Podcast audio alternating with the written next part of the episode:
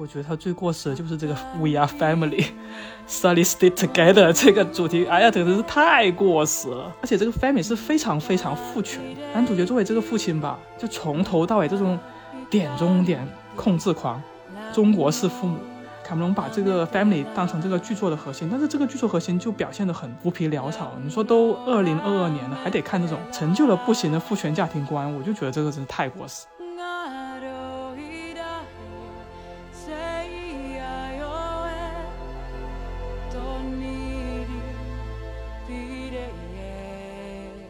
不管怎么说，就是它依旧是一个作为一个 cinema 体验，一个影院体验，值得你去电影院观看的一个影。不管是它的视效，还是作为一个完整的故事，它的优点是什么？它的优点是它是阿凡达，这就够了，已经足够你去买票去看它，去享受这个世界了。对。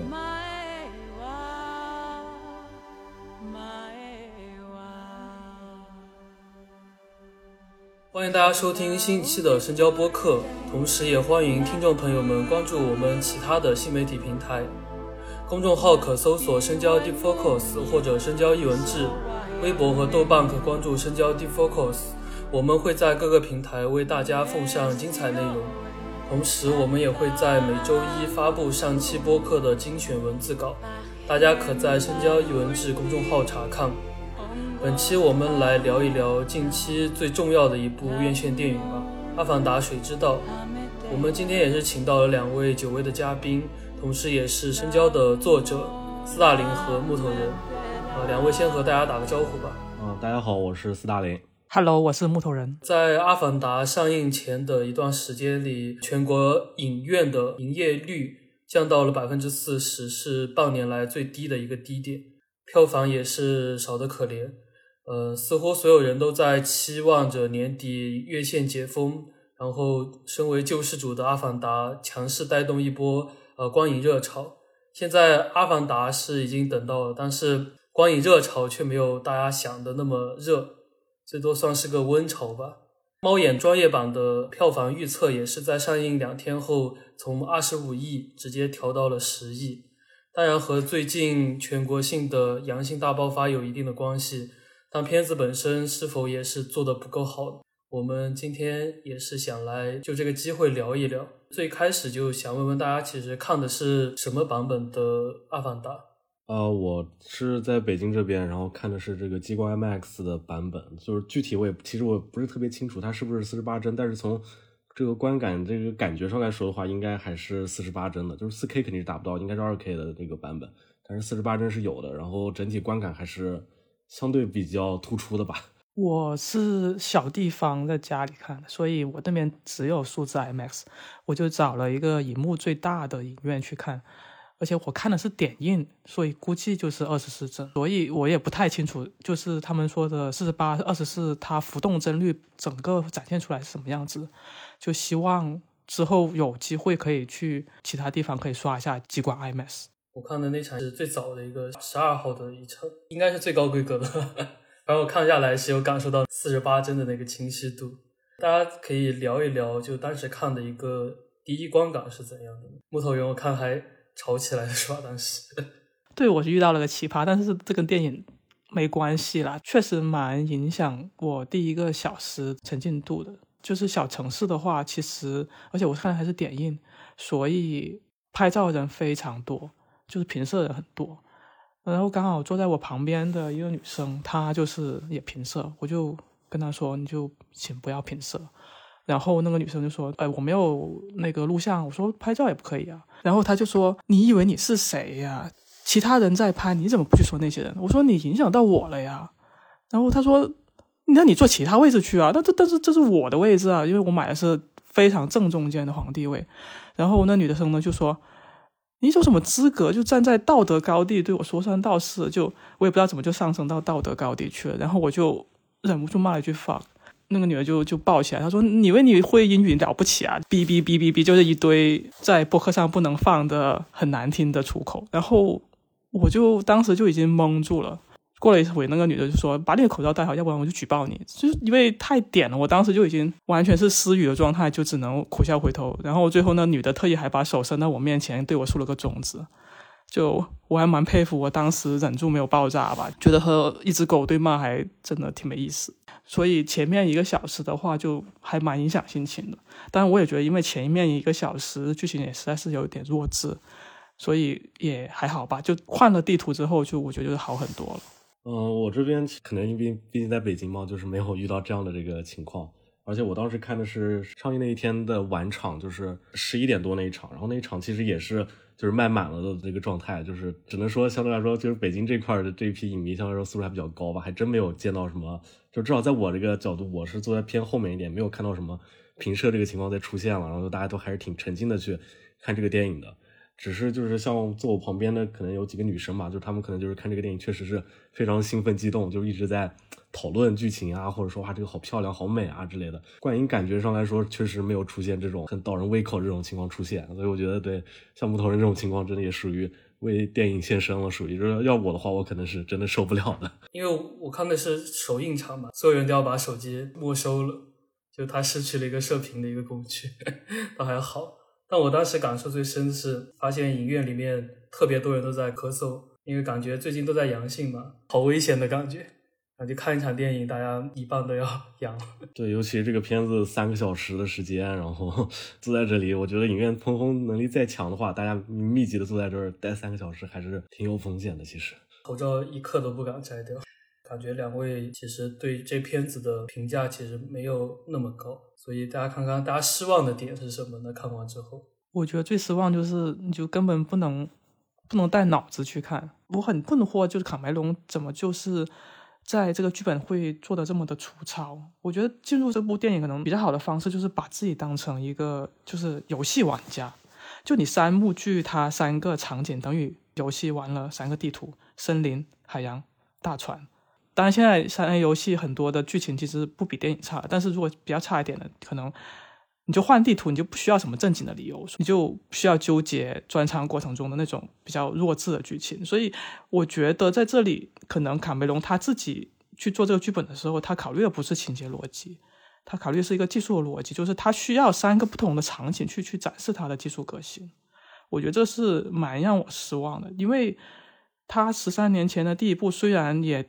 那个剧情吧，也就那样，就也挺典型这种好莱坞套路。但是我觉得他很成功，就是塑造一个很迷人的潘多拉星球。从男主角 Jack 的视角，就是我们的带领我们观众的视角，我们在整部电影中是跟随着他一去学习、认知和感受这个陌生的世界，而且慢慢的被这个世界所吸引。我觉得水之道最大的败笔就在于，它这个过程是不存在的，不再有这个魔力在里头，它好像就是。变成了一个纯粹的一个特效舞台，而在第一部里头，我觉得卡梅隆是把它打造成了一个很真实的一个三 D 影像中的一界。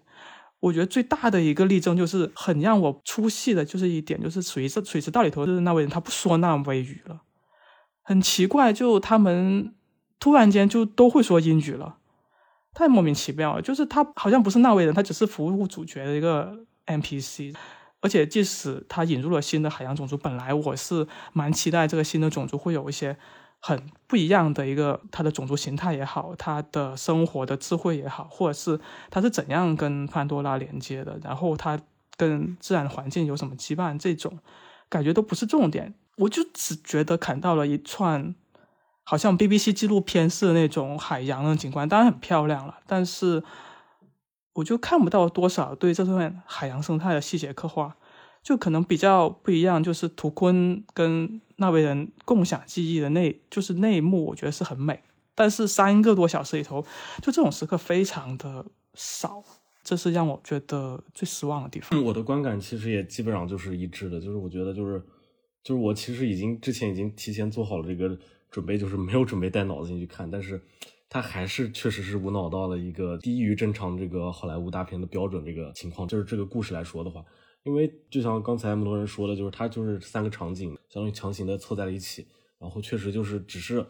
给我一些感官方面的冲击吧，就是一些画面啊之类的确实很美。然后那，我觉得就是它实在是太像纪录片，而不是一个故事片了，就相当于是想把我拉到那个世界里去，然后带我转一圈看一下这些风景，然后就结束了。主线的故事的话，那甚至我都不能说是。他的软肋了，我觉得简直就是累赘了，就是，你干脆就是把中间那个海洋生物那那一个小时吧，直接拉出来，然后做一个大型的这个记录，类似于纪录片一样的这种秀肌肉的这种片子，其实也已经完成它这个时效的功能，何必要在这个电影里面增加这些剧情呢？这是我就是看完之后最大这个不满意的地方。还不如拍成《走进潘多拉》呢。是啊，是。我觉得就是卡梅隆一开始就说，可能就是说这一部他想聚焦到 family 的时候，我就觉得非常的感觉不妙，真的。太老套了，而且就说前作的话，本来其实主角并不是 Jake，其实是潘多拉嘛。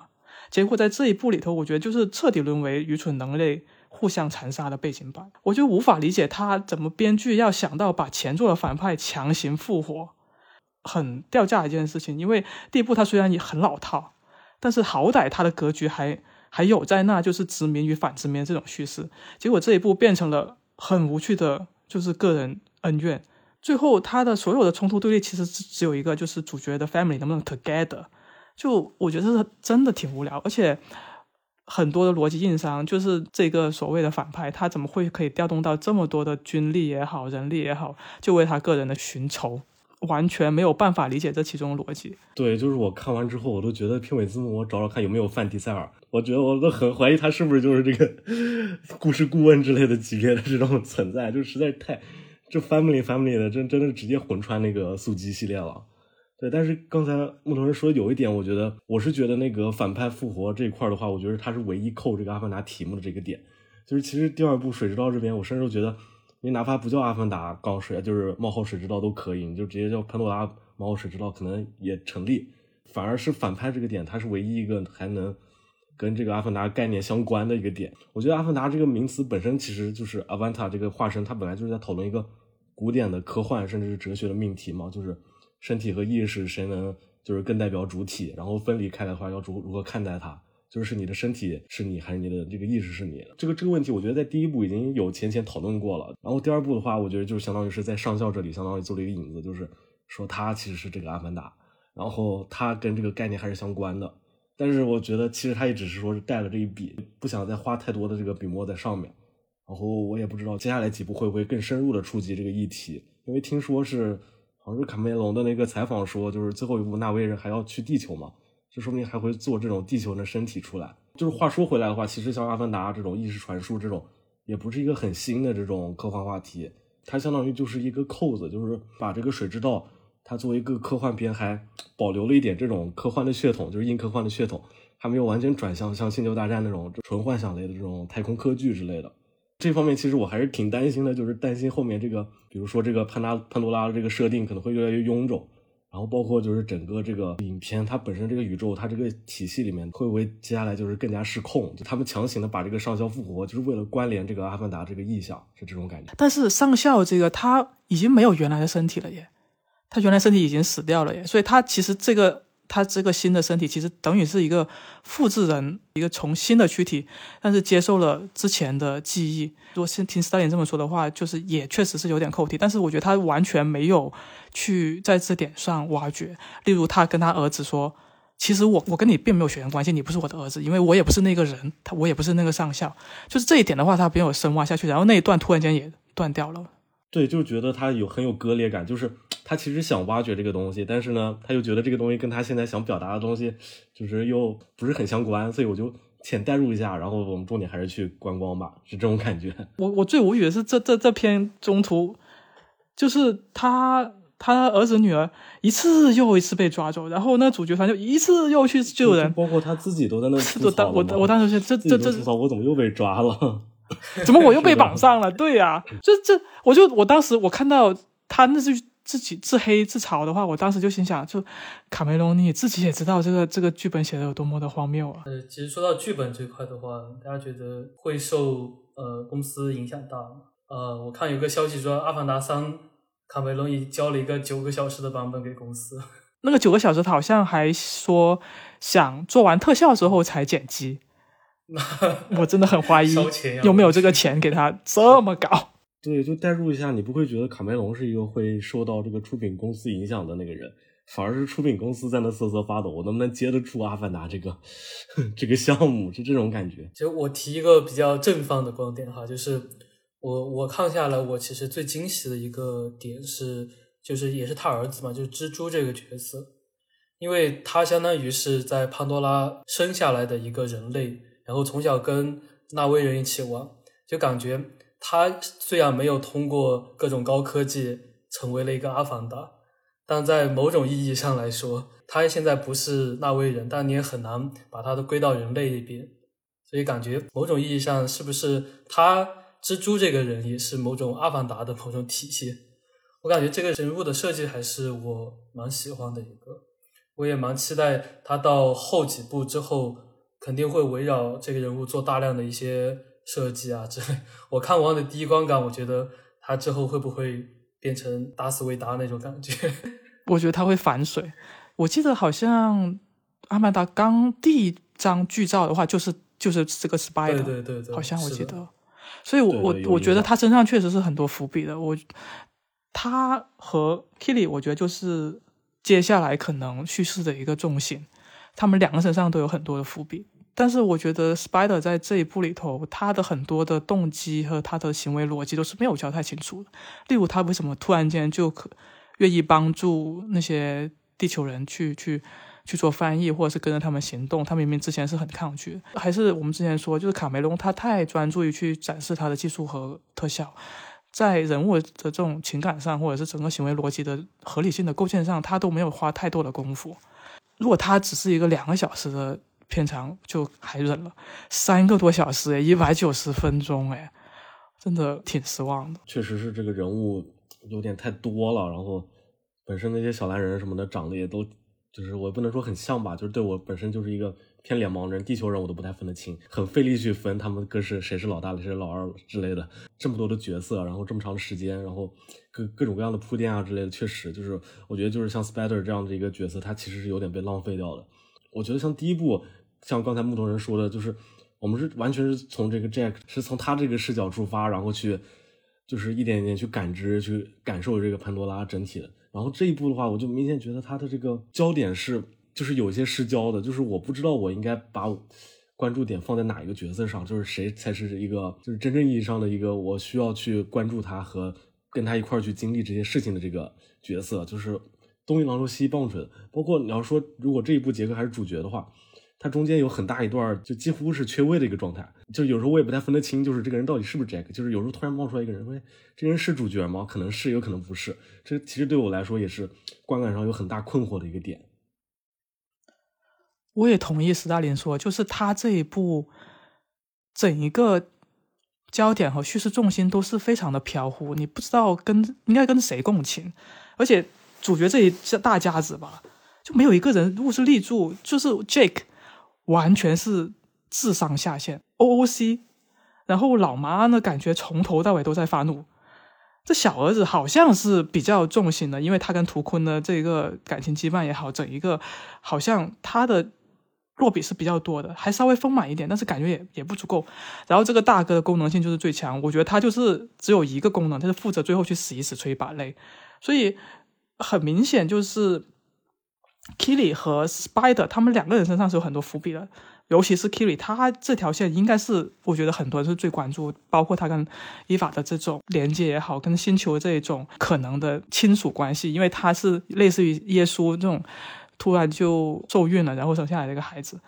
但是很明显，他的剧情我感觉是放到了剧集续集当中，所以你整个就很意犹未尽。我觉得这就是这部最大的问题，它是一个非常功能性非常强的一部，它就是在承前。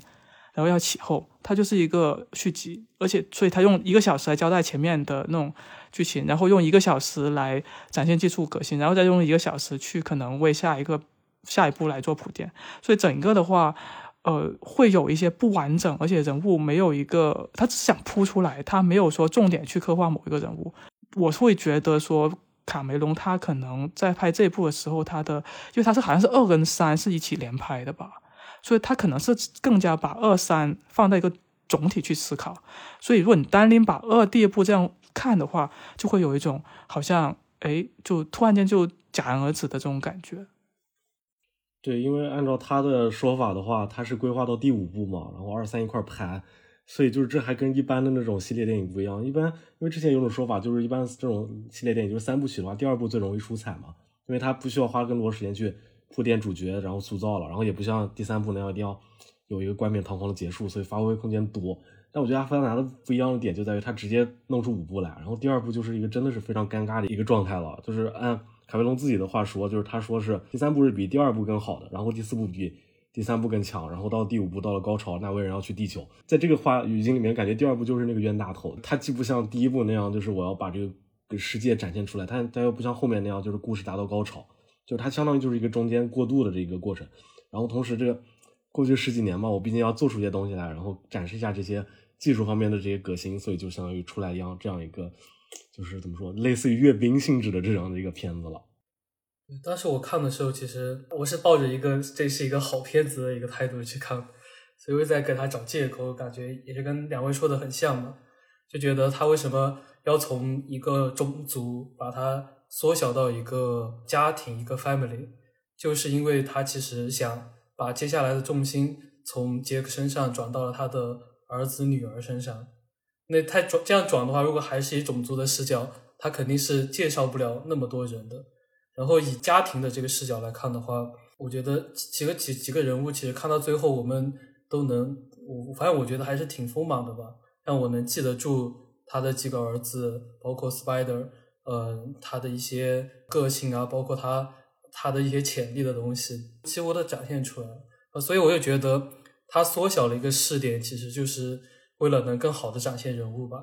虽然就诟病特别多，但我觉得我比较觉得很遗憾的一点就是，他女儿呃本来是埋了很多伏笔嘛，就像木头人说的，但最后只是以那样一个很 简单的搞了一条光路的形式出来，我觉得完全不够嗨。完全没有到，就突然就发大招了，就那大招也也就一般吧，他哎也没觉得有多突破想象力啊。像第一部的时候，他们一堆人复活杰克那那段，我觉得我还是挺震撼的。那这部我觉得就是真的，就我就是像接着列车说的，就是第二部也要另外一点让我失望，就是它奇观性其实。我觉得是没有达到我想象中的高度，就是像第一部，你一拎出来，你可以突然可以想到很多经典的场景，例如复活的那个场景，或者是他们就是男女主角在树下连接的那种场景，很多你可以想象出来。但是这一部，我自己是好像哎都很美，都很漂亮，技术都很先进，都挺挺厉害的。但是你说有哪一幕是特别经典，觉得奇观性是做到极致的，好像也没有，所以。我不知道你们是怎么看这一次的这个水之道的三 D 特效的，因为可能也是有这个边际递减效应，就是第一部太惊艳之后，第二部其实提升能做提升是比较少一些的，而且感觉这个三 D 特效，我觉得是越来越像有一种嗯主题乐园的那种性质，就感觉你好像去个环球影城或迪士尼去看的那种片。也差不多了。你们会觉得三 D 效果这一期会特别好？对我来说，我觉得就是我已经没有什么感受了。我觉得就是这种四十八帧啊，然后高帧率，然后这个三 D 效果，其实在我看来，它就相当于是开了一遍一个窗嘛，就是把这个荧幕变成一个窗，然后就是去感知这个世界，是这种感觉。嗯，我觉得反而是一开始的第一幕的时候，我还有一点那种就是新鲜感吧，就是已经好久没有看这种视效片了，然后飞来飞去啊，然后那些效果啊之类的，是能就是有一些刺激到的，然后。后来，但是因为毕竟还是时间太长了，就是看到中后段就就是进入海洋线之后，大概半个小时之后吧，就是已经慢慢就有点看麻木了，好像没有什么就是可能再刺激到我的这个点了。然后再往后就是这个高潮这个到戏的时候吧，就是我觉得第二幕的那个高潮戏，大家应该都还是能嗨到一点的，就是那个大战。但是到了第三幕，就是沉船那段的话，又觉得它好像降级了，又就是它没有。那个升级的感觉，就是到最后，大家就包括我们刚才说，为什么 Kiwi 最后那个大招也就这么回事嘛？我觉得就是因为它整体第三幕的这个视觉方面的冲击反而变弱了，就是它不像前面一群人还有决战那个感觉。我也不知道为什么那些小绿人打着打着，突然全都撤退了，只剩这个对一家人在打了。然后我觉得就很像是那种打到一半，钱不够了，要不咱先撤一撤，对吧？然后来做一个这个相对来说小小成本一点的，对吧？就是。就是到了第三幕看完之后，我就会觉得，好像就是就是没没有过瘾。这个点就在于说，它中间已经很嗨了的时候，到了第三幕，它又下去了，就是没有顶住。我觉得像《阿凡达一》，我其实我自己记忆点最深的那个，还就是那个最后高潮的时候，很多动物冲出来就是逆转战局，那个确实是很经典，就是它也是符合这个不断升级的这个规律的吧。但是到了这一步就感觉，就是第二幕的时候，图坤出来就已经把所有的就我这个奇观都已经包揽了，然后到最后变成一个这种比较封闭的这种，我也我也不能说是惊悚片这种感觉吧，就是一个比较封闭、比较压抑的一个状态，就是会会让我就是观感上会有。不太满足的感觉。斯大林说的对，我觉得他可能真的有可能后面就是没钱，因为我后我回去其实快速拉了一下第一部，其实就会发现第一部其实人类的无聊戏份是很还蛮多的，就是纳维人的占比其实没有想象中这么多。到了这一步之后，就是纳维人就是他的占比大增，就是戏份很多，所以我觉得就是可能因因此特效料也大增，就是整一个就是每帧都在燃烧经费。然后我也觉得那场大战是最激动人心，也是最澎湃，就是整个观影三个多小时中最爽的一那段期间。他最后落到了沉，就是沉船那部，我觉得很没有意思的一点，就是他又回到了就是正反对决，还是一对一的这种跟反派这种打斗，就是他从一个很大的一个可能团战的这种规模，又变成了一对一。就会让人觉得就是失蛮失落还蛮大的。不过我觉得他这个沉船吧，很多人都说像泰坦尼克号，呃，我觉得还蛮有意思。就是它其实我觉得是有一种表意在里头，就是说可能啊，这个沉船其实代表了人类的文明，这种机械的文明压迫在潘多拉的水面上。那怎么才可以潘多拉就是那位人怎么才可以逃脱呢？只能通过水知道，我觉得他可能是有这样一层表意在里头，但是总体来说还是觉得最后一对一的这个打斗真的还，他没有能够把这个高潮就是拱上去，所以可能到最后就会有一些观感的落差。我当时看的时候，其实跟萨林感觉差不多，就是刚开始看第一部分的时候，其实我是有注意到很多三 D 效果的，确实让我回忆起了当年看。第一部的时候，我觉得第一，我记得我当时看第一部的时候，就它有那个树精灵落下来嘛，就我真的有去拿手去接的那种感觉，我真的有有有伸手去接。到后来就三 D 看的越来越多之后啊，就真的很腻了。这部看的时候，其实刚开始那一幕的时候，有些有些三 D 效果还做的还是挺好的，但后来不知道是适应了还是说它减少的这种三 D 效果，到第二幕、第三幕，我觉得。反正我是没有关注到太多的这种感觉。刚呃木头人也说到，就是他沉船那部分嘛，我觉得看到那段的时候，其实还 有点开心，笑了一下吧。就因为他一看就很多很像泰坦尼克号的一些东西，而且他一直以来他导演的电影里边都喜欢跟水有关的一些意象，包括一些深海呀或者沉船呀这种东西。因为这片子其实拍了。十三年嘛，相当于第一部到第二部创作这期间，其实世界上包括电影行业也发生了特别大的一些变化。大家觉得他这片子有有些地方会觉得比较过时的一些叙事吗？就刚也其实也提了一些。我觉得他最过时的就是这个 “We are family, solid stay together” 这个这个主题，哎呀，真的是太过时了，而且。而且这个 family 是非常非常父权的，就是男主角作为这个父亲吧，就从头到尾这种点中点控制狂，中国式父母，就你也不听儿女解释，就是那种也很严格，对儿子也是采取那种军事化管理，然后也从来没有尝试去理解自己儿子的想法。然后如果说最后吧，这部电影是落在哎，可能小儿子他也理解了父亲这种严苛是有道理的，父亲呢也理解了自己的做法是有错误了。那还 OK，哎，但是没有哎，就莫名其妙，大儿子就死掉了，被推出来献祭之后，就照样还是 We are family, s a l l y stick that stick together。就作为父权象征，这个父亲他就没有悔改，他也没有给儿子，就是说可能谅解他的一些呃过去的想法，然后儿子好像也没有理解父亲的用心。就你说这个主题，卡梅隆把这个 family 当做当成这个剧作的核心，但是这个剧作核心就表现的很。很浮皮潦草，你说都二零二二年了，还得看这种成就了不行的父权家庭观，我就觉得这个真是太过时了。对我也是同感，就是这个片子从剧情上来说，它的设定上来说，它不够先进点就在于它的爹味确实比较重。就是如果说按就是说不好听点，按政治正确那一套，虽然我也很讨厌那种说法，但是如果是现在创作的这种影片的剧情来设定来说的话，肯定是不会按这种如此爹的这种叙事、如此些爹的主角来创作了，就是肯定会做一些调整的，至少至少不会让这个萨利夫人她真的就是只叫萨利夫人，至少叫一下她真的名字吧。就是我这一部里好像。好像没有出现过她的名字，就是她完全完全变成了一个符号，就是至少她这这个角色是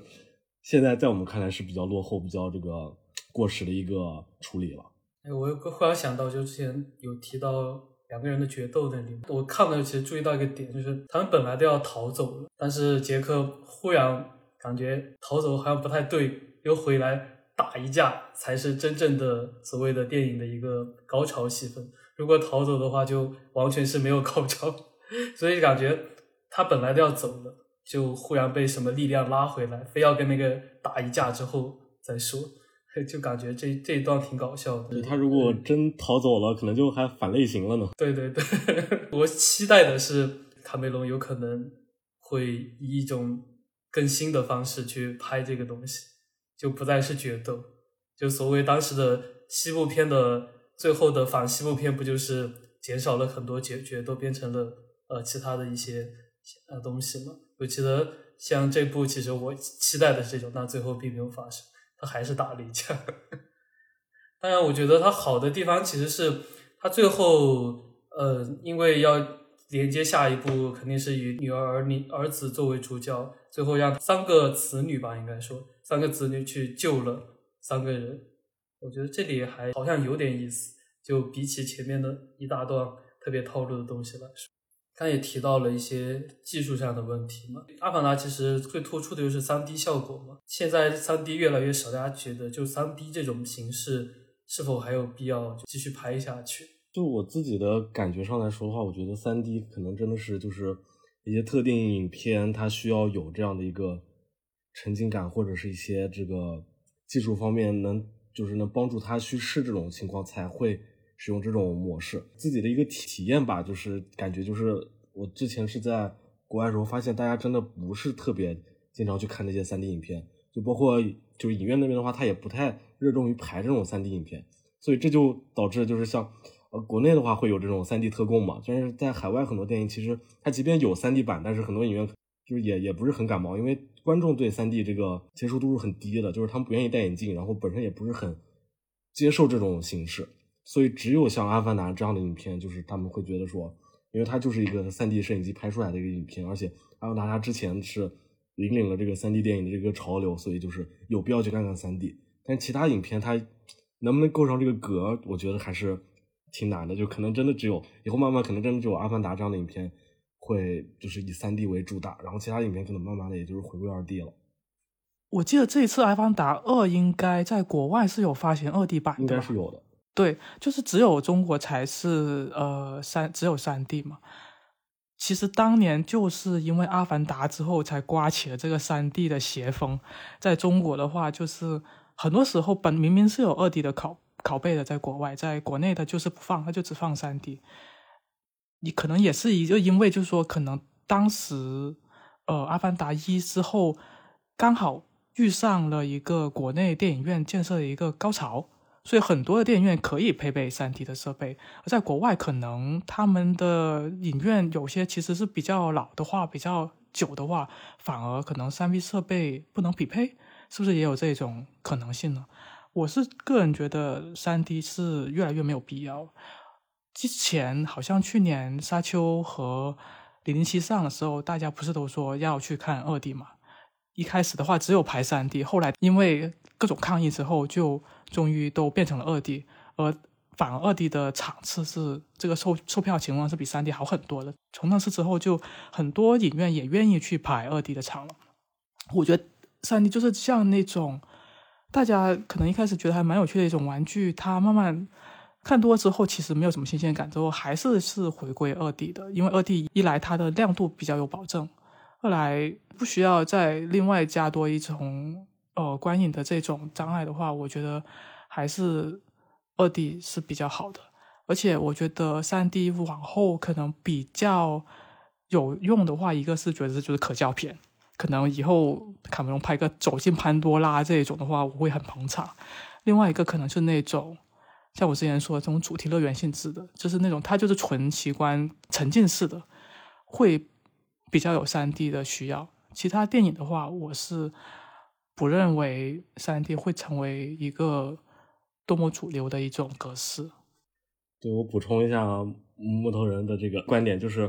我想一下，就是近几年我觉得就是玩三 D，把三 D 真的融入到叙事中，或者说把三 D 眼镜把当做一个叙事载体的用的最好的影片是那个《地球最后的夜晚》。对，地球最后的夜晚，就是我觉得像这样的影片，可能它还是有必要保留这个三 D 的这个这个点在的。然后其他可能真的就很难有更好的，因为确实二 D 的这个表现力已经足够了，就是只要高帧率达到了，二 D 完全是足够的。就是目前来说，三 D 的这个技术突破可能很难也突破到哪儿去了。就《阿凡达二》，它一定是现在最先进的生产力，但是大家也看到，就是最终效果也是看到一个多小时之后，你也眼睛已经适应了，也已经是。很难再有更多很更花的东西出来了。可能看二 D，可能那个疲劳感下降之后，我的观感可能会更好。所以我现在其实还挺想看看有没有二 D 版的，好像国内可能是看不到吧？就是二 D 版的《阿凡达二》是什么样的感觉？我记得之前上那个《谍影重重五》的时候，然后就是应该是三 D 被批的最严重的时候吧，就说因为《谍影重重》很多快速的动作嘛，加上三 D 之后就完全看不清，就纯模糊的。阿凡达倒做的还好，虽然它也有很多动作戏，但我感感觉它权衡的还还挺好。阿凡达给人感觉就是它的动作还是有点慢，我也不知道是不是我自己的这个观感还是什么问题。对，就是就可能也是因为他们本身就是巨人嘛，就是打斗那个时候，我觉得一定也是这个有技术方面的因素在，就是他们打斗都是那种一板一眼的那种感觉，就是会会有时候就会觉得打的还挺笨的，就是这个动作戏没有那种。动作戏的那种快感了，反而就是我觉得这也是被技术掣肘的一个小点吧。动作慢这点，其实我当时我以为哈，因为它是四十八帧的嘛，我以为帧数帧多之后其实是眼睛不适应。就如果调成二十四帧，是不是会快一些？就当时看呃李安的片子，有些时候也是会有这种感觉，就觉得一秒跳的图片太多了，导致我的眼睛就变慢了这种感觉。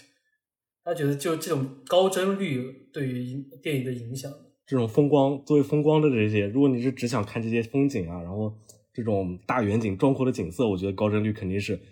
最好的选择。但是，一旦到了这种动作啊，这种需要你这个高速运动的一些东西上面的话，可能高帧率就是会带来的这就是那种电影质感的削减是，嗯，是无法避免吧？我觉得是这样。我这一次因为是看了二十四帧，所以我也不知道四十八帧会是什么样子。但是我是记得之前无论是看李安的那个《比林恩》还是《双子杀手》，我都非常不喜欢。我不知道是因为什么原因，因为我高帧率总是给我电视感非常强烈，这样好像不是在看电影，我是看一个电视剧或者是看那种体育节目。我觉得体育节目这种反而是。就动作非常快速的，其实适合高帧率，因为高帧率可以很清晰的展现出动作的细节。但是放在电影里头的话，太过清晰，反而我会觉得会丧失电影感。我自己是不太喜欢，就是真的像李安这种推到一百二十帧的这种，呃，非常高，就是全片都那么高的帧率。所以《阿凡达》这一次应该是它部分场景就是是二十四帧，然后部分的动作场景是八帧吧。我觉得这可能是比较正确的一个方向。确实，像对动作戏，就是越清晰越好，还是模糊一点好？其实大家想法还不太一样的。最近有个动漫《电锯人》，它里面有很多人讨论它的技术问题，就是说它从漫画改成动画之后太太清晰了，然后他把一些动作的地方，呃，故意降低帧率，让它。变得更模糊一些，包括电锯齿轮的那个转动的那个叫什么履带吧。如果你用四十八帧、一百二十帧拍出来，你能看得到齿轮上的一个个的齿轮，就真的觉得特别奇怪。但这种就必须要降低帧率，然后感觉是特别流畅那种感觉，才能表现得出真实的电锯的那个齿轮的质感。我还是那个观点，我觉得高帧率就不太适合电影，它可能适合那种，例如你看世界杯。来个高帧率应该是挺不错的，但电影就算了吧。虽然我也不是二十四帧原教旨主义者了，我不记得当时因为霍比特人的那个是用了四十八帧，对，当时我倒是没有看出太大的区别。我我对帧率也是没有什么一定要二十四帧或者怎么样的一个观点，但是就是从目前能看到这些作品来看的话，好像就是帧数的提高、帧率的提高，好像更多的是一个噱头，就是我没有看出它就是对于这个影片本身的加成到底有多大，就是没有很惊艳的那种感觉。就电影它其实还是分这个写实、写意这两两个就是方向嘛，然后高帧率的话，它可能是过于写实了，就导致我们。刚才提到的就是会觉得它丧失电影感这种感觉，就是如果说更多的视效是往写意这个方向走，就比如说沙丘，就是我我不太清楚沙丘的帧率是怎么样的，但是我不会觉得说它这个特效做的太实啦或者怎么样啊，就是会让我觉得很无趣这种感觉。相反，就是我会很欣赏它每一帧的这个画面，因为它是它所有的这些特效做到最后。这些远景做到最后都是为了这个写意，都是为了展现个体在这个比如说沙丘星球的这种渺小，但它同时又是这个生态系统中的一环，就是它是怎样去适应它，然后去破坏它的，就这种感觉。但是就是像双子杀手啊，然后像比利林，包括阿凡达二这边，就是我觉得它的这个视效好像是没有什么表达的这个，会让我觉得他在写意方面就是丧失了一些电影方面的诗意，就是没有什么。嗯，让我眼前一亮的感觉。刚刚其实 一直都在批评这片子的一些缺点，看下来虽然大家各种吐槽，但看评分其实大家给的也不算特别低，说明其实还是有一些。好的地方，不管怎么说，就是它依旧是一个作为一个 cinema 体验，一个影院体验，值得你去电影院观看的一个影片。不管是它的视效，还是作为一个完整的故事，我们对它的批评其实建立在它是詹姆斯卡梅隆的作品，它是卡神的作品的这个基础之上啊，就一定是因为这个原因，我们才会说啊，我们有这方面的这个不喜欢的点，那方面的失望之类的。但如果说直接把它拉到这两年的这个 电影院能看到电影的这个序列里面的话，它一定是还是排在。前面的就是它一定还是非常非常值得去电影院看的一个影片，对，所以我觉得就是它的优点是什么？它的优点是它是阿凡达，这就够了，已经足够你去买票去看它，去享受这个世界了。对我还蛮同意斯大林的，就是它最大的优点就是它让就是观众重新走进电影院。而且，尤其是中国影院这大半年来的这种窘境，可以说是跟就是离灭亡也没没差几步。就是这样，《阿凡达》这一部的话，确实是一个救世之作。我整个看，我去翻了一下豆瓣豆瓣评分，就可以看出很多其实都不是一般的影迷，他就是他平时可能都不看电影的，可能他一年都不进电影院一次，但是他就是会来看《阿凡达二》。就是他们会来买这个票进去电影院里头待静静的待一百九十分钟，这本身就已经是非常难得的事情。而且即使是再差，但是如果说你你这个片子太差了，我在电脑上看行不行呢？那就是完全没有意义的事情。阿凡达二就是必须要在电影院看的。从这座意义来说，它就是电影院原教旨的最重要或者是最鲜明的一个象征。所以它只能在电影院才能感受到它全部的魅力，无论这个魅力可能有好或者有坏。但我们其实我在评价这部电影的时候，我没有想到他把它跟维伦纽瓦这种级别的这种可能在艺术上会更高的这种导演去相比。我觉得它就是商业片里头，我以一个商业片的这种标准去去看待它。但它剧情是失望，但是它整个的制作规模和特效的展现里头。毋庸置疑，就是现在电影行业的一个领头羊的这样的一个存在。我觉得这已经是最大的一个优点了。包括它在技术上应该也是做了很多创新，例如水下动捕这一些和一些就是三 D 效果的一种更多的一些改善。很难说它能像十三年前的《阿凡达一》一样可以带来多大的革新，但是我觉得现在。有人继续做这种电影技术方面和行业标准的一个革新，就已经是非常难得一件事情。所以无论如何，还是希望它的票房不要太差，这样我们可以看到后面的三四五。反正现在中国的票房看来可能会会会有个夭折，因为确实受这个疫情影响蛮大。它其实是第一部过十亿的影片嘛，然后 如果《阿凡达二》能过十亿的话，它其实正好是第一百部。就是它其实还挺有这个象征意义的，现在就希望它能努力冲破十亿吧，只能这样。大家提到三 D 嘛，其实现在更多人去探索的类似的就是 VR 和 AR 这个东西。但现在你很很难能看得到一个九十分钟的 VR 或者 AR 电影，只只有一些小短片。但他觉得有可能之后会进入院线吗？或者是否《阿凡达》如果用 VR 或者 AR 拍出来，会有不一样的感觉？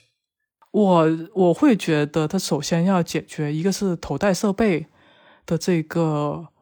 它的重量也好，或者它的成本也好，这个是需要解决。另外一个就是它天然会造成的晕眩感。就现在其实很多人看三 D 都是会晕眩的。像我本来想带我妈去看《二凡的二》，他说不行。我之我是我之前带过他去看《流浪地球》，他就晕的不行，从头到尾都恶心。所以我觉得 VR 的这个是很难，还蛮难。解决的一个问题就是他怎么去处理这个可能九十分钟，可能剩到两个两三个小时这个过程里头，会怎样去解决这一个天然会造成的晕眩感？这可能会是一个需要技术有很大的一个升级才能会才可能去改善的一个问题。目前来说，VR 的话，无论它清晰度也好，整一个的佩戴的舒适度也好，我觉得都不太适合去做。太长的一个时长电影的一个展现，我是觉得其实就是 VR AR，就是短期内我不认为它有什么就是技术上的突破能就是构成一个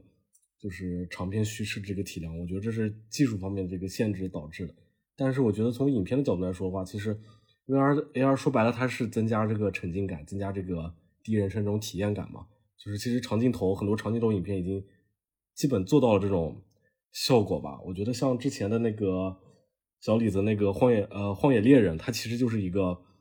偏 VR 视角那种电影的那种感觉了。包括说像一九一七，就是从头到尾的长镜头，它的这个体验感、沉浸感已经是足够强的了。所以我觉得，如果 就阿凡达这样的这个 IP 来说的话，它如果是拍一个可能是外传啊，或者之后在拍摄中就是它增强这种长镜头的感觉，我觉得可能就是体验感方面，我觉得也是有一定想象空间的。可能他会就是能做到那种没有 VR AR 的设备，但同时又有那种体验的那种感觉。猫眼的预测其实上映之前，我看猫眼预测是呃二十五亿吧，好像，然后有很多媒体预测三十亿、四十亿都有，但后来上了第一天变成了十八亿，然后第二天变成了十亿。所以萨林，你觉得这片子到底能有多少票房？哎，其实现在还是挺难讲的，因为现在这个市场环境已经没有什么这个客观规律性在了。就是因为其实我我比较了解，就是猫眼他们这个预测票房，不管是内部还是外部预测票房这个逻辑嘛，就是他们肯定是从这个 影片的映前热度以及预售的情况来进行判断的。就是《阿凡达二》，它的这个猫眼想看，我记得是一百五十万左右吧，非常非常高量级的一个数字了。一般来说，一个电影能。过个五十万想看都已经很高了，就是它一百五十万这样的体量已经非常夸张。同时，它的预售刚开的时候其实卖的非常非常好，但是就是我觉得它最近这一段时间，就是至少上映首周的这个不尽如人意。首先肯定是疫情方面的影响还是比较大的，然后其次的话，我觉得也是因为说来说去还是这个疫情这方面影响。因为预售卖的好，但是首到到了上映当天票房走不动，只能说明影迷还是会坚持来看的。但是普通观众他可能就是还没有被吸引过来，因为现在我觉得确实对于大部分的这个中国观众来说，就是有比看电影更重要的事情，可能关注点还没有转移过来。然后《阿凡达》现在这个时间点上映的话，它它肯定是给影院打了一剂强心针，但是这个剂量确实也是相对来说没有那么够，确实是相比于看电影的话，就是身体更重要嘛。只只能说就是还需要再观察一下吧。其实其实海外的票房相对来说也还比较稳定，就是。我看他们好像说，这个首周末的这个北美预测票房大概是在一点三到一点五亿左右，就只能说看看后面的长线，就是尤其是国内看后面，随着这个时间的推移，就是大家会不会就是慢慢错峰进入影院啊这些。我个人还是很看好超过十五亿的，但是可能十五亿也是一个比较美好的愿景吧，就是还是有一定难度的。昨天看了一下，就是今年的一个票房榜嘛，当时那个《侏罗纪中公园三》其实也是过了十亿的。即使过十亿，也排不到前五的位置，也只能是六七名。但我你你说像中国现在像什么人生大事呀，呃，包括万里归途这种能那么高的票房，像阿凡达这样的片子，明显是比刚刚说的那些片子要呃好看很多，而且更适合在电影院看。就为什么还少了那么多票房呢？嗯，我觉得确实就是国产片肯定是这个路人缘、观众缘会更好一点，这是肯定的。就是，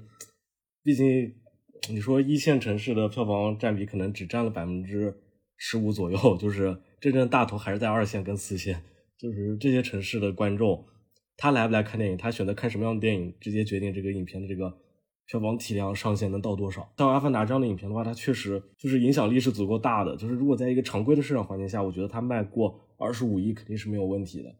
只不过就是现在这个环境实在是太特殊了，就是对于这一批就是曾经的影院观众来说，就是现在不进影院一定是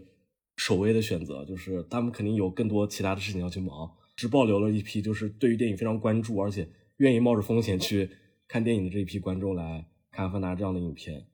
然后再加上从十一从国庆档开始到现在已经是三个月时间，已经没有什么像样子影片上映，就很久很长时间没有什么像很像样的影片上映了，这就导致观众确实远离影院已经很长的一段时间了，就是可能很多观众突然发现，哎，我不去电影院看电影，我有其他事可以做。我不一定非要去电影院看电影，破坏力相对来说还是比较大的，所以就是还需要更长的时间来恢复。我们之前说的像什么人生大事啊，然后这些影片，它其实都还是上半年的时候，包括像暑期档啊这种，就是它还是有一些这个火力，有一些这个市场空间的在的。然后像现在的话，确实环境已经是差到不能再差了。就在这种情况下，阿凡达还能就是冲到十亿以上，我觉得也是一个阶段性的这个成功吧，我只能这么说。我觉得可能就是十一上下吧，我不知道是不是票价和时长也有影响，因为这一次好像很多的感觉就是票价非常昂贵，然后它三个多小时时长，对于可能一般非影迷的观众来说，也会觉得有点太长时间了。就是像斯大林说的，他们会觉得比起我看三个多小时去可能染感染阳性的风险来说，那我还是选择不看。会比较保险一点，我还蛮同意石教林之前说，就是观众的观影习惯已经被破坏掉了，已经很长时间不进电影院，好像哎也没有什么问题，就是这个电影院已经不在我的娱乐规划里头，所以大家会觉得说，呃，既然现在疫情这个样子，然后这个。时长还那么长，然后票价还不便宜，那我干嘛不去干点其他事情呢？我觉得影响还是在这边的，而且我也不确定说，呃，多少人还会愿意再去为这个十几年的情怀去买单。当然，在《阿凡达一》是一个在零九年是用现象级的一种存在，但是已经过了这么多年，然后中国观众也看了很多不同的片子。我会比较怀疑他们对《阿凡达》这个情谊结是有多深，可能会影迷这一边是有的，但是一般观众的话，尤其是那种中小城市，他们他们当年也没有看过非常好的 IMAX 的版本，或者是 3D 也是那种很暗的，他们也对他们来说，这个再进电影院的这种动力其实是没有那么大的。反正我可以在电电脑上看，何必呢？对我再补充一点，就是看了刚看了一下《阿凡达二》，它的这个想看画像构成占比的话。还是这个年长男性观众的这个占比会比较高，对这一批观众就是可能就是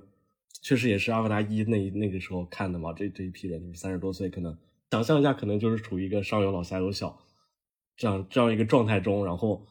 又在目前这个环境里，可能确实是不敢贸然去电影院，就是就是有点身不由己吧，中年危机那种感觉。我觉得长时间不进电影院确实影响是特别大的，因为其实有一个例子就是。中国院线最好的时候，复联四票价也很高，时长也很长，但它又创了一个特别高的一个记录。如果是在当就阿凡达二放在那个时候上，我觉得效果应该差不多。因为复联四它拍的其实也不好，就很多也诟病特别多的地方。但是复联四我更觉得是一种粉圈狂欢，这这种感觉就是，呃，阿凡达二可能。并没有这种说你可以去为某里面的某个人物去哭这种这种，或者是在电影院头一一起可能你说的什么 assemble 什么，只要大家去去情绪激动这种，我觉得《阿凡达二》还是没有复联的那种能量。但毕竟复联它是它中间是铺了这么多的电影，最后才终于在这一部里头完成这个集结。但是《阿凡达二》是中间它有十三年的空白。所以我觉得还是不一样。当然，如果能放到之前的那个那个时候去放它，肯定票票票房会好很多。但是这三年改变了很多，大家都是知道的。一方面是情感方面的连接，还有就是就是像复联那样的影片，我相信是就是二刷三刷的占比是不会很低的。但是像阿凡达的话，我们可能就是确实是有这个想二刷三刷的心，但是一方面时长是一个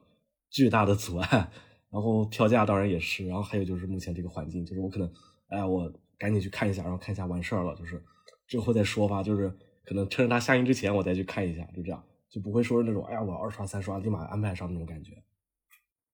嗯，确实感觉像呃，漫威它玩彩蛋确实挺厉害的，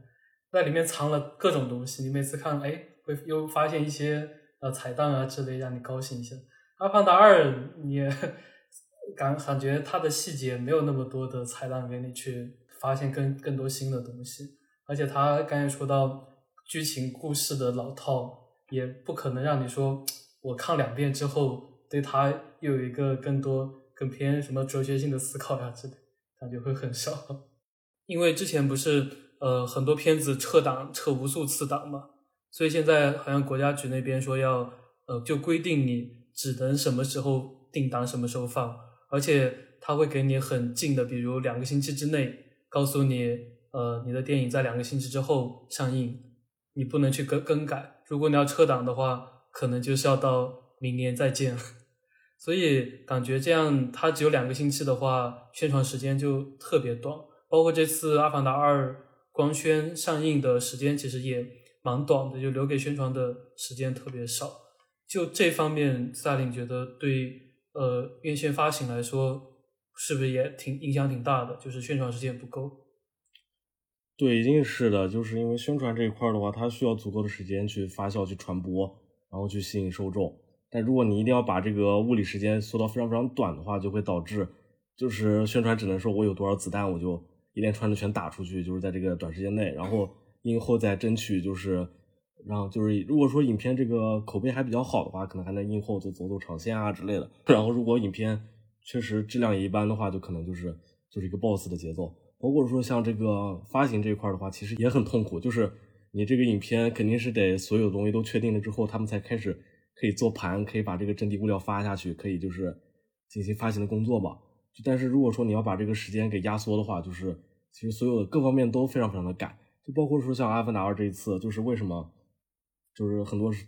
就是影城点映之类的，可能还没有收到该有的这种就是规格的这个盘，我觉得也是因为一方面就是这个电脑时间相对来说不是特别宽裕，同时就是还有就是。北京这块可能疫情的因素影响，是工作啊什么都受到了这个耽误和干扰。我觉得就是这个点以后可能会有一定的改进吧，但是短期内可能就是大家需要适应这个状态。就比如说像现在，你可能都还不知道跨年档到底有什么影片会上，啊？一直在传那个什么《想见你》的这个电影版，可能是十二月二十四号要上，对，下周就要上了，到现在都不知道这片子还上不上，就是其实还挺荒谬的。就是包括像春节档，就是现在到底有哪些影片什么，大家都不知道，所以就是影响还挺大。其实宇宙探索编辑部大家特别期待嘛，但是就想着是要跟阿凡达一起上，然后两部中外科幻片 PK 啊，不能说 PK，就是一起联联映吧，感觉还是一个蛮不错的一个对照体验。但现在也是听说有些城市都收到呃宇宙的盘了，但是到现在也没有消息。对，现在又说消息可能是下周上，但是谁知道呢？就是 对，每天都跟开盲盒似的。因为我看到一个采访说，因为他二三部一起拍，说有没有四五部，其实就还是要看二三部的票房怎么样。就大家对于呃他之后的几部来说，比较期待的点是什么？期待点其实还是很简单，就是他是詹姆斯卡梅隆的电电影，卡神的电影，就是。没有道理不期待他，就是他是阿凡达，我肯定会去期待他，一定会去看他。然后，而且就是第二部，其实你已经挖了很多的坑，就是 QV 啊、Spider 啊，包括后面的这个，包括这个反派啊之类的，就是这些坑要怎么去填上，然后就是进一步的去挖掘这些主题，包括潘多拉还有更多的面去挖掘，我觉得这些都是期待的理由。包括更愿意相信，就是阿凡达二它只是五年前的这个最先进技术这个展示，就是。现在的先进技术到底到哪？因为我记得一年之前的时候，他们还在说说《阿凡达二》好像在考虑裸眼三 D，就是这样的一个噱头式的东西。对，所以我我强烈怀疑，就是卡神还是把这些狠活留在后面了。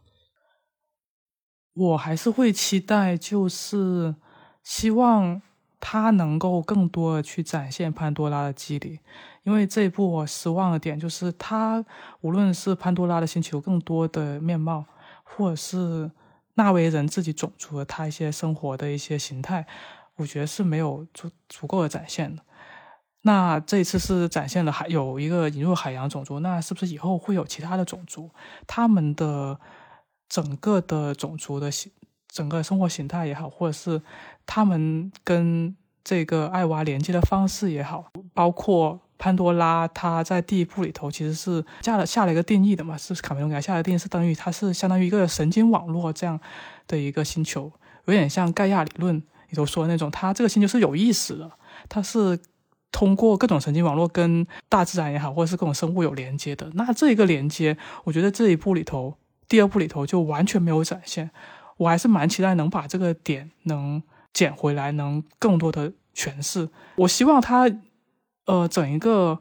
科幻感也好，或者是整一个民族志的感觉也好，可以做的更多一些，而不是把时间都浪费在愚蠢的人类和。无聊的打打杀杀上面，或者是你你可以打打杀杀，你就是希望可以多一点像第二幕里的那个大高潮，格局更大这种，真的是一个种族跟另外一个种族，地球人跟纳维人之间的这种大决战的这种，我还是会期待。而且就像斯大林说的，那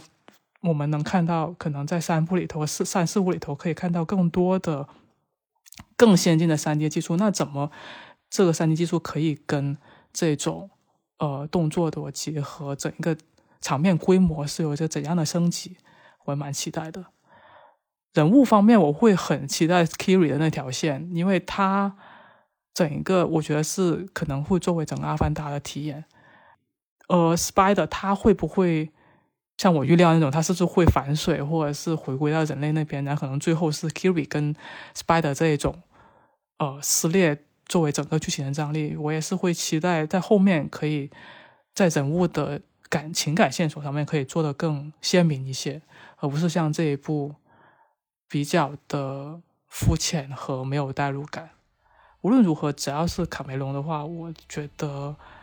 他总是作为这个商业片最大牌的导演，而且是他总是能抓住最大公约数的。观影的这种喜好和心理，会期待他在这方面可以做更多的一个推进，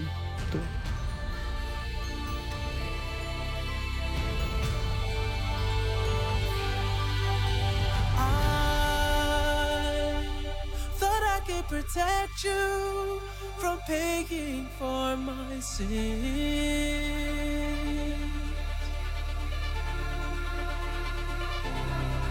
And I've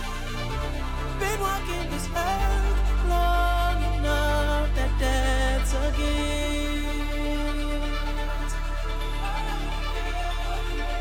Been living this life so big.